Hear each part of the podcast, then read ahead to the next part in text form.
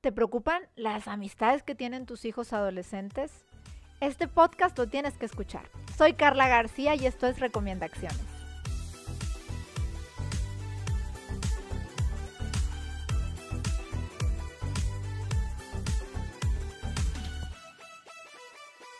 Híjole, pues de las grandes preocupaciones que tenemos los padres de familia, sobre todo si nuestros hijos son adolescentes, es las amistades que eligen. Y es que existe un dicho que seguramente conoces, que es, dime con quién te juntas y te diré cómo eres. Y sabemos que los adolescentes pues muchas veces se acercan a personalidades que son carismáticas o populares, pero que no necesariamente son las mejores influencias que pueden llegar a tener nuestros hijos. Pues bueno, uno de los mejores ejemplos que pueden tener nuestros hijos es vernos a nosotros ser buenos amigos. Y que obviamente nuestros hijos aprenden a relacionarse en gran parte de cómo han visto que nosotros nos relacionamos con nuestras amistades. Ellos observan las personas con quien me agrada juntarme y qué hacemos con ellos, por qué nos divertimos de pasar un rato con estas personas y también saben diferenciar que existen amigos con quien hay una mayor intimidad y con quienes tenemos fraguada eh, una amistad entrañable. Tener un buen amigo y ser un verdadero amigo es apoyarnos emocionalmente cuando nos necesitamos el uno al otro. A veces también es emitir críticas constructivas de frente con la finalidad de ayudarnos a ser mejores personas y desarrollarnos como seres humanos, escucharnos, no pretender quitarnos el protagonismo contando cada quien sus problemas, sino el buscar apoyar al otro y pues si se nos pide dar algún consejo.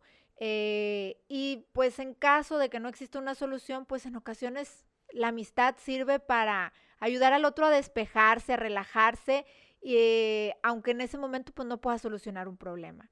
Generalmente los buenos amigos hacen un espacio para estar disponibles con su amigo que los necesita, no traicionan la confianza uno del otro, se aceptan tal y como son con sus defectos, no están esperando que su amigo o amiga sea perfecto, entienden sus limitaciones y se saben que son humanos.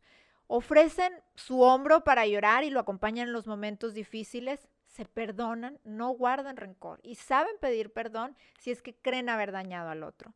Siempre miran por el bienestar de su amigo o amiga y lo apoyan a lograr sus objetivos.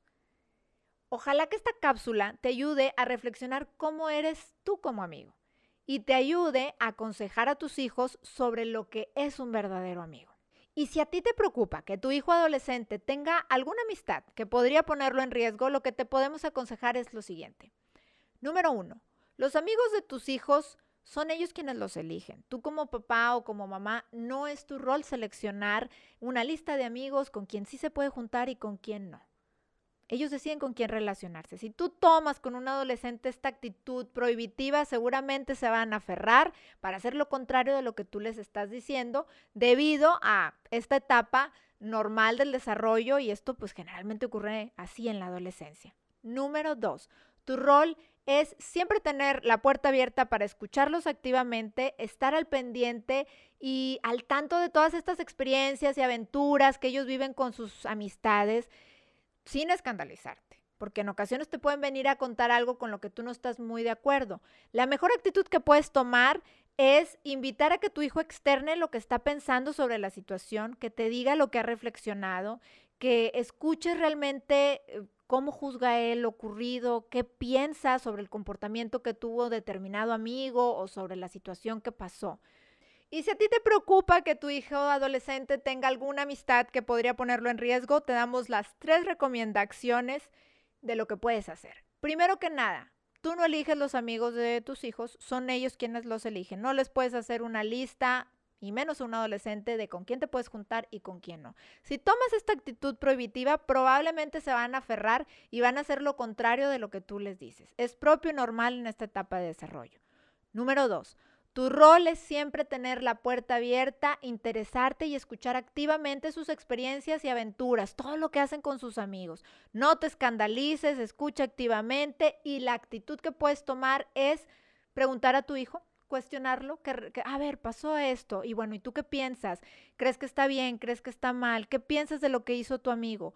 Invítalo a reflexionar, a que él te hable qué juicio tiene sobre lo que ocurrió, para que tú de alguna manera puedas irlo orientando y no darle la letanía de lo que hicieron mal y por qué, etcétera. Eso no lo va a escuchar. Es más importante que escuches lo que él trae dentro, lo que él piensa. Muchas veces él está haciendo un juicio adecuado y lo único que tú tienes que decirle es, bien hijo, es correcto lo que piensas. Y número tres, habla mucho con tu hijo sobre cómo puede ser él un buen amigo y esto le va a permitir reflexionar. Si es que las amistades de las que se está rodeando realmente van a ser lo mismo que tú le estás sugiriendo y lo que tú quieres formar en él como una buena amistad.